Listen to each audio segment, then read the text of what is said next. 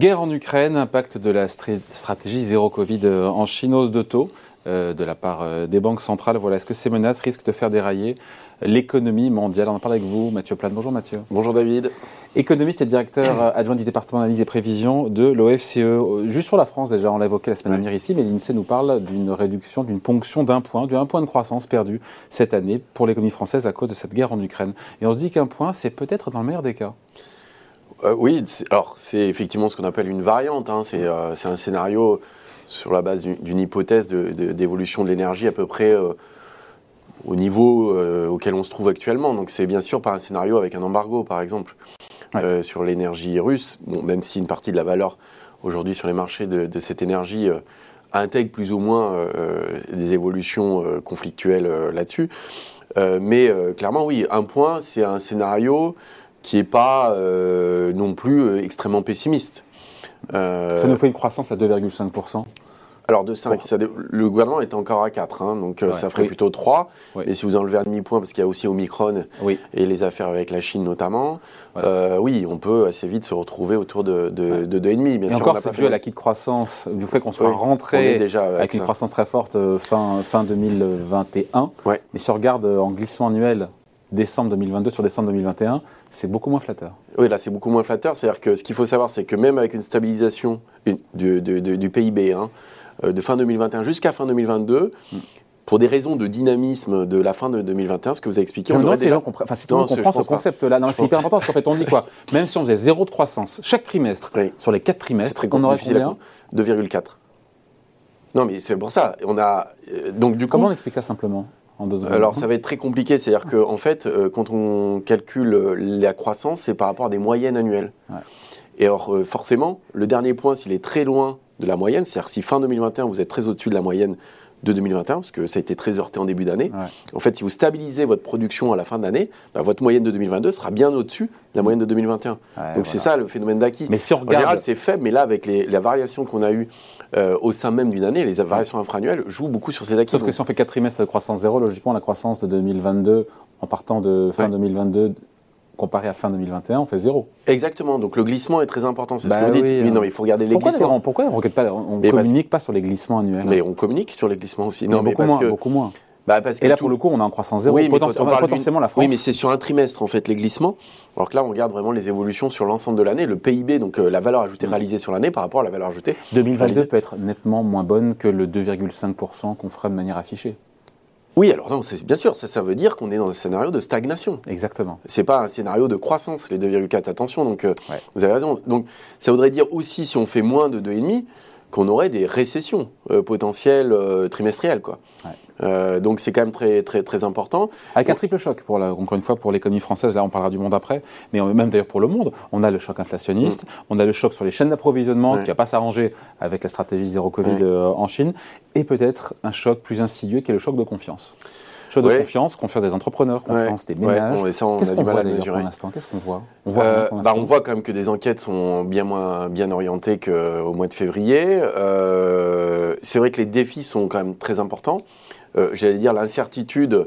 On sort d'une vague d'incertitude qui était très élevée avec Omicron et notamment enfin, toute la période de Covid. Et on y retourne. Et on y retourne, et avec des conflits, un conflit, euh, euh, un conflit armé quand même extrêmement inquiétant, avec des conséquences économiques qui peuvent être très fortes. Donc on ne sait pas où ça va s'arrêter. Pardon. Et la vraie question, c'est du coup ce, ce, comment les, les économies vont s'adapter à cette situation avec des prix de l'énergie qui sont potentiellement durablement élevé, parce que je vous rappelle que fin 2021, on s'attendait avec un pic d'inflation, mais ça devait être transitoire. Mm. Donc là, ça change tout, hein, si on se retrouve avec une inflation durablement élevée, et des nouveaux enjeux, moi je dis, parle même presque d'un nouveau paradigme, hein, c'est-à-dire comment on fait pour euh, justement euh, gérer euh, ces effets potentiellement de second tour sur les salaires, sur les prestations, sur les retraites, et avec une banque centrale qui a des objectifs d'inflation. Et en même temps des gouvernements qui ont des besoins d'endettement qui vont être très forts à la fois pour, euh, on va dire, compenser le choc, qui est un choc négatif, hein, forcément, on ne produit pas d'hydrocarbures, ça nous coûte juste plus cher. Donc compenser soit les ménages, soit les entreprises avec des aides ciblées, euh, premièrement. Et puis euh, les nouveaux investissements, à la fois qui peuvent être stratégiques, qui sont liés aussi sur la défense, sur l'énergie, etc. donc on a des besoins qui vont être importants, mais dans un monde avec beaucoup d'inflation. Donc le scénario de la stagflation aujourd'hui est quand même sur la table. Hein. Ouais. Ce choc inflationniste, encore une fois, et on l'a largement dit ici, c'est tout. Enfin, c'est l'énergie, ce sont les métaux, les matières premières agricoles. Enfin, voilà, ceux qui ont des chantiers dans, le, bâtiment, on voit bien qu'il y, a un vrai problème. Tout ça fera du tort, il faut le rappeler, à la fois aux ménages, mais aussi aux entreprises. Voilà, et, sachant que sur le deuxième trimestre, on sera quasiment à 5% d'inflation. Et Dieu merci, on a le blocage des prix de l'électricité et le prix du gaz. Sinon, on serait à 7. Hein. Voilà, c'est ça. ça hein. bah, sur la zone euro, on est à 6 là déjà. Les États-Unis sont à 8% sur le mois de février. Hein. Euh, donc ça dépend aussi beaucoup de l'évolution du prix euh, du pétrole hein, euh, dans, les mois à venir. oui, donc on est dans un scénario d'inflation durablement élevé là. On n'est pas sur un choc transitoire. Et on voit que la stratégie zéro Covid de la Chine, ça risque de perturber de nouveau, ça risque de perturber de nouveau les approvisionnements. Encore une fois, c'est facile. Bah, les goulots d'étranglement qu'on pensait transitoires deviennent quand même un peu durables. Ça pose quand même beaucoup de problèmes. Si vous rajoutez le problème avec euh, notamment la Russie euh, qui produit du nickel, du palladium, euh, donc plein de l'aluminium. C'est des énormes exportateurs. Donc pour les chaînes de production industrielle, ça va être très compliqué. Donc on va renforcer ces difficultés d'approvisionnement. Donc on, risque réellement d'avoir des, tensions durables qui sont bien sûr inflationnistes et qui se renforcent avec cette, cette histoire des prix de l'énergie. Donc à la fois du côté des ménages, c'est un choc négatif sur le pouvoir d'achat, c'est une évidence. Euh, et du côté des entreprises, ça ralentit beaucoup euh, le système de production. Donc une fois qu'on a dit tout ça, super, et qu'on doit rajouter aussi, non mais les banques centrales qui bah aujourd'hui ne seront pas en soutien. Les budgets, vous l'avez dit, seront en soutien, mais les banques centrales, on l'a vu euh, la, semaine dernière avec la Fed qui pardon prévoit encore, je crois, 7 hausses de taux sur l'ensemble de l'année, plus 3-4 en 2022, plus la réduction de 100 000 ans à partir du, du, second semestre, si je ne me trompe pas. Euh, la BCE qui est en train de faire un petit glissement dans son discours. Euh, tout ça n'aide pas. donc ça rendra les conditions de financement des ménages, des entreprises moins favorables. Et là, on se dit, et c'est le titre de la vidéo aujourd'hui, et si la reprise économique était en train de dérailler? Oui, elle est en train de, de, dérailler, mais il y, a, tous les éléments pour que ce soit difficile. Après, euh, les banques centrales euh, vont s'adapter aussi à la situation. Le, la difficulté aujourd'hui, c'est de savoir jusqu'où iront les effets, les effets, de second tour de, cette, de ce choc inflationniste importé. Euh, et notamment, on voit l'évolution à attendre des salaires, d'un certain nombre de prestations qui sont plus ou moins indexées, et de savoir si cette inflation importée devient une inflation autonome. Euh, et il y a quand même une différence. C'est-à-dire qu'aujourd'hui, les États-Unis ont une inflation sous-jacente qui est supérieure à 5%, alors qu'elle est plutôt à 3% dans la zone euro. Pour le moment, c'est quand même beaucoup l'énergie hein, dans la zone euro. Euh, donc cet effet de second tour, il va falloir le scruter euh, de, façon, de façon sérieuse et précise.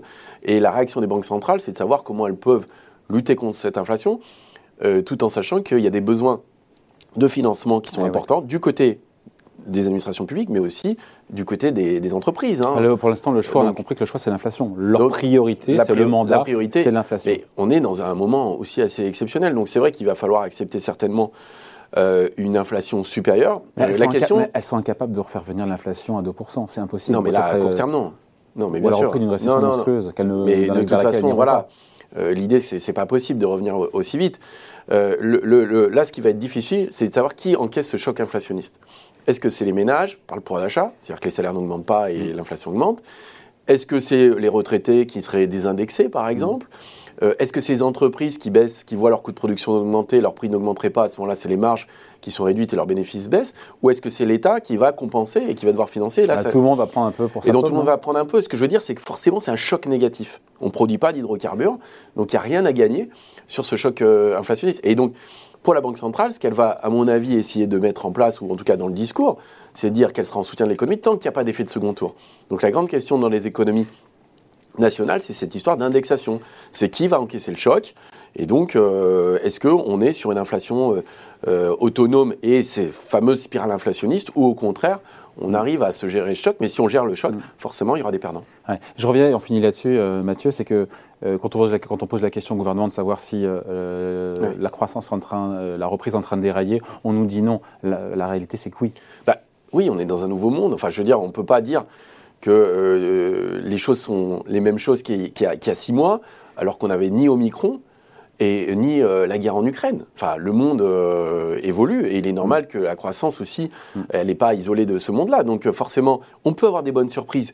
Mais aujourd'hui, très clairement, si vous faites la liste, les points sont négatifs. Quoi.